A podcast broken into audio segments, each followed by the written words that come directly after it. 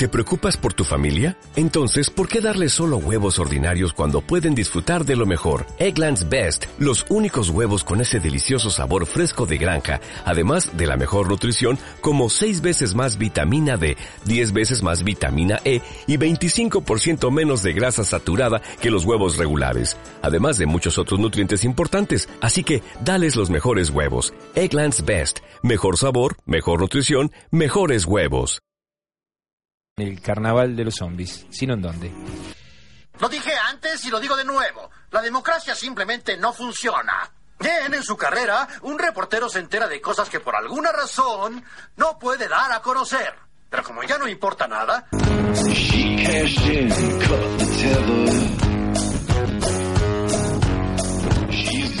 Bueno, esta idea tampoco es original, se han leído muchos cuentos en la radio y esperemos que si usted está haciendo algo, este, este cuento le acompañe, ¿no? O lo acompañe, este, trabajando, limpiando la casa, arreglando la bici, lavando el auto, cortando césped, no creo porque no hay, de helada quemó todo.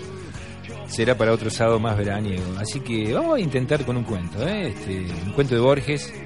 Recordemos, se lo arrebatemos, se lo robemos a los este, exquisitos, ¿eh? lo hagamos popular, porque Borges, este, más allá de inclusive de sus intenciones propias, es de todos, ¿no? El, cada artista importante, no, los publicistas pertenecen a toda la sociedad que lo que lo pergeñó, que le dio la cultura, que lo dotó de saberes. ¿eh?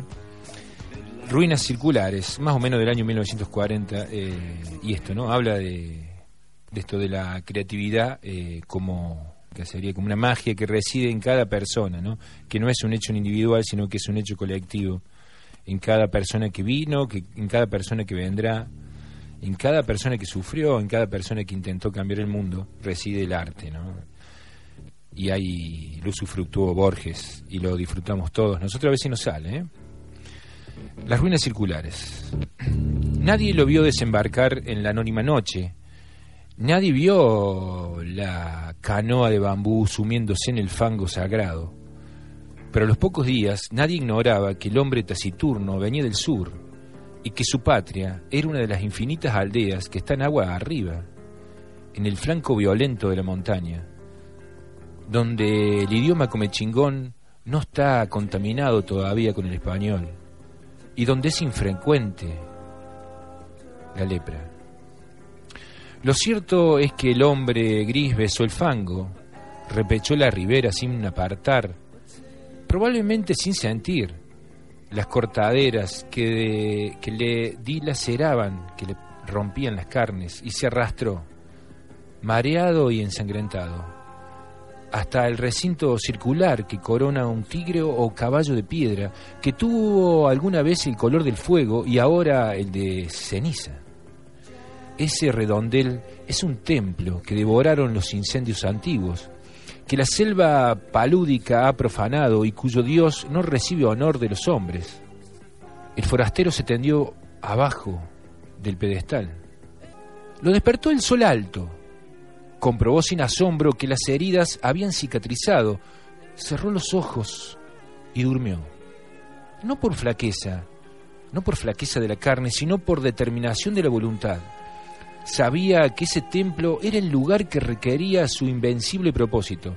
Sabía que los árboles incesantes no habían logrado estrangular, río abajo, las ruinas de otro templo propicio, también de dioses incendiados y muertos. Sabía que su inmediata obligación era el sueño. Hacia la medianoche lo despertó el grito inconsolable de un pájaro. Rastros de pies descalzos, unos higos y un cántaro le advirtieron que los hombres de la región habían espiado con respeto su sueño y solicitaban su amparo o temían su magia. Sintió el frío del miedo y buscó en la muralla dilapidada un nicho sepulcral y se tapó con hojas desconocidas.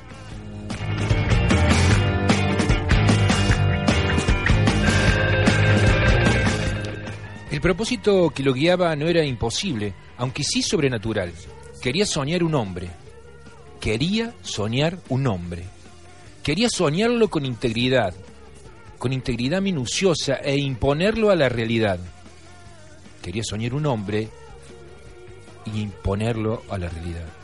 Ese proyecto mágico había agotado el espacio entero de su alma. Si alguien le hubiera preguntado su propio nombre o cualquier rasgo de su vida anterior, no habría acertado a responder.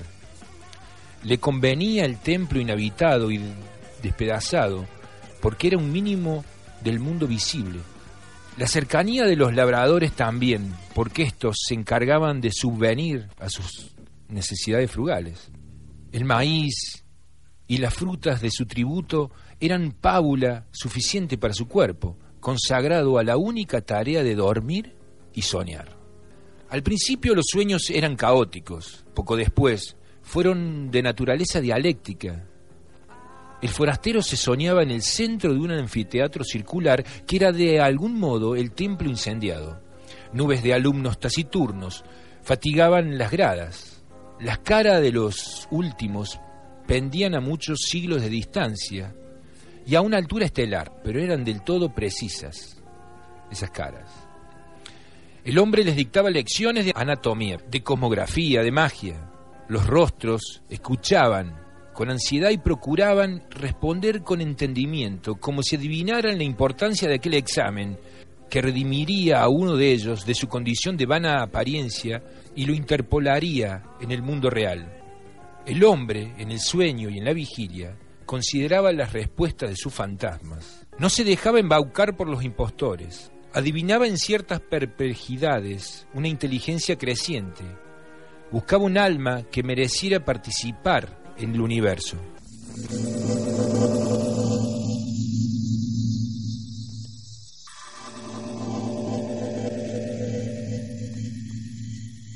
A las nueve o diez noches comprendió por alguna amargura que nada podía esperar de aquellos alumnos que aceptaban con pasividad su doctrina, y sí de aquellos que arriesgaban a veces una contradicción razonable.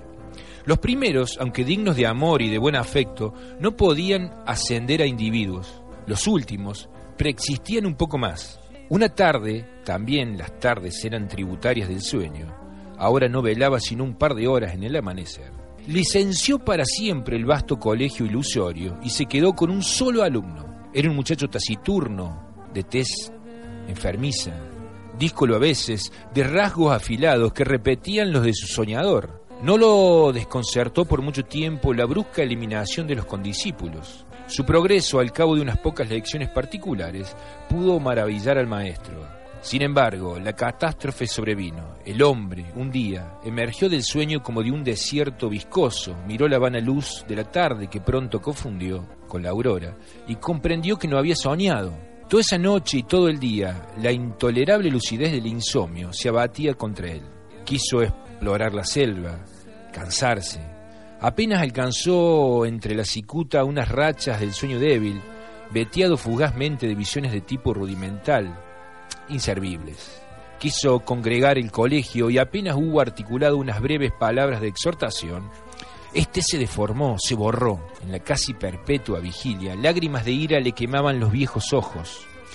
Comprendió que el empeño de modelar la materia incoherente y vertiginosa de que se componen los sueños, él es el más arduo que puede acometer un varón, aunque penetre todos los enigmas del orden superior y del inferior, mucho más arduo que tejer una cuerda de arena o que amonedar el viento sin cara. Comprendió que un fracaso inicial era inevitable, juró olvidar la enorme alucinación que lo había desviado de su propósito y buscó otro método de trabajo. Antes de ejercitarlo, dedicó un mes a la reposición de las fuerzas que había malgastado en el delirio.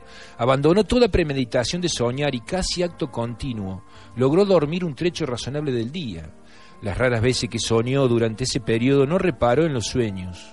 Para reanudar la tarea, esperó que el disco de la luna fuera perfecto. Luego, en la tarde, se purificó en las aguas del río, adoró a los dioses planetarios, pronunció las, las sílabas lícitas de un nombre poderoso y durmió, durmió. Casi inmediatamente soñó con un corazón que latía, lo soñó activo, caluroso, secreto, del grandor de un puño cerrado, color granate en la penumbra, de un cuerpo humano aún sin cara ni sexo.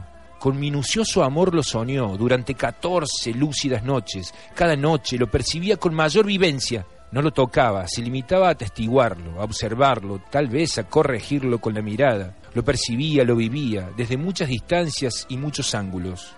La noche catorceaba, rozó la arteria pulmonar con el índice y luego todo el corazón, desde afuera y desde adentro. El examen lo satisfizo, deliberadamente no soñó durante una noche. Luego retomó el corazón, invocó el nombre de un planeta y emprendió la visión de otro de los órganos principales. Antes de un año llegó al esqueleto, a los párpados. El pelo innumerable fue tal vez la tarea más difícil.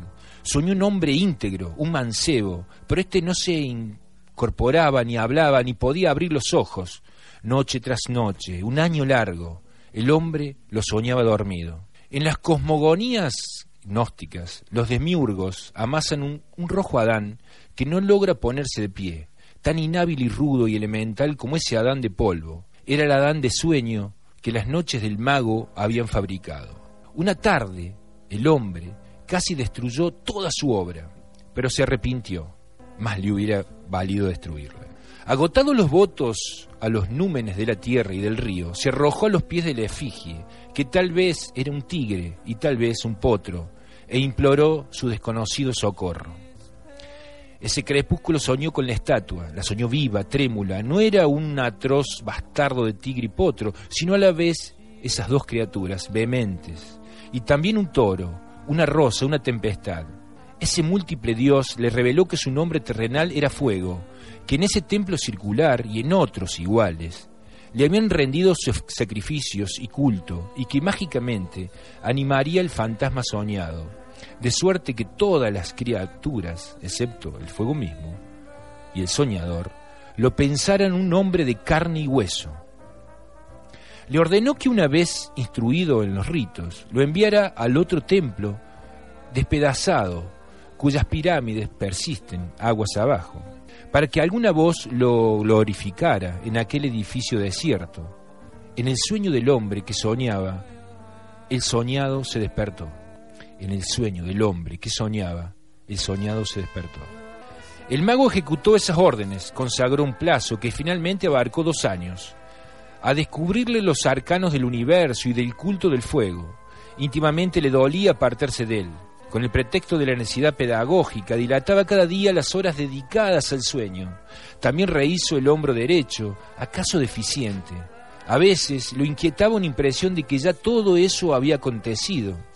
En general, sus días eran felices.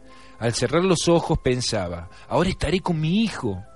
O más raramente, el hijo que he engendrado me espera y no existirá si no voy.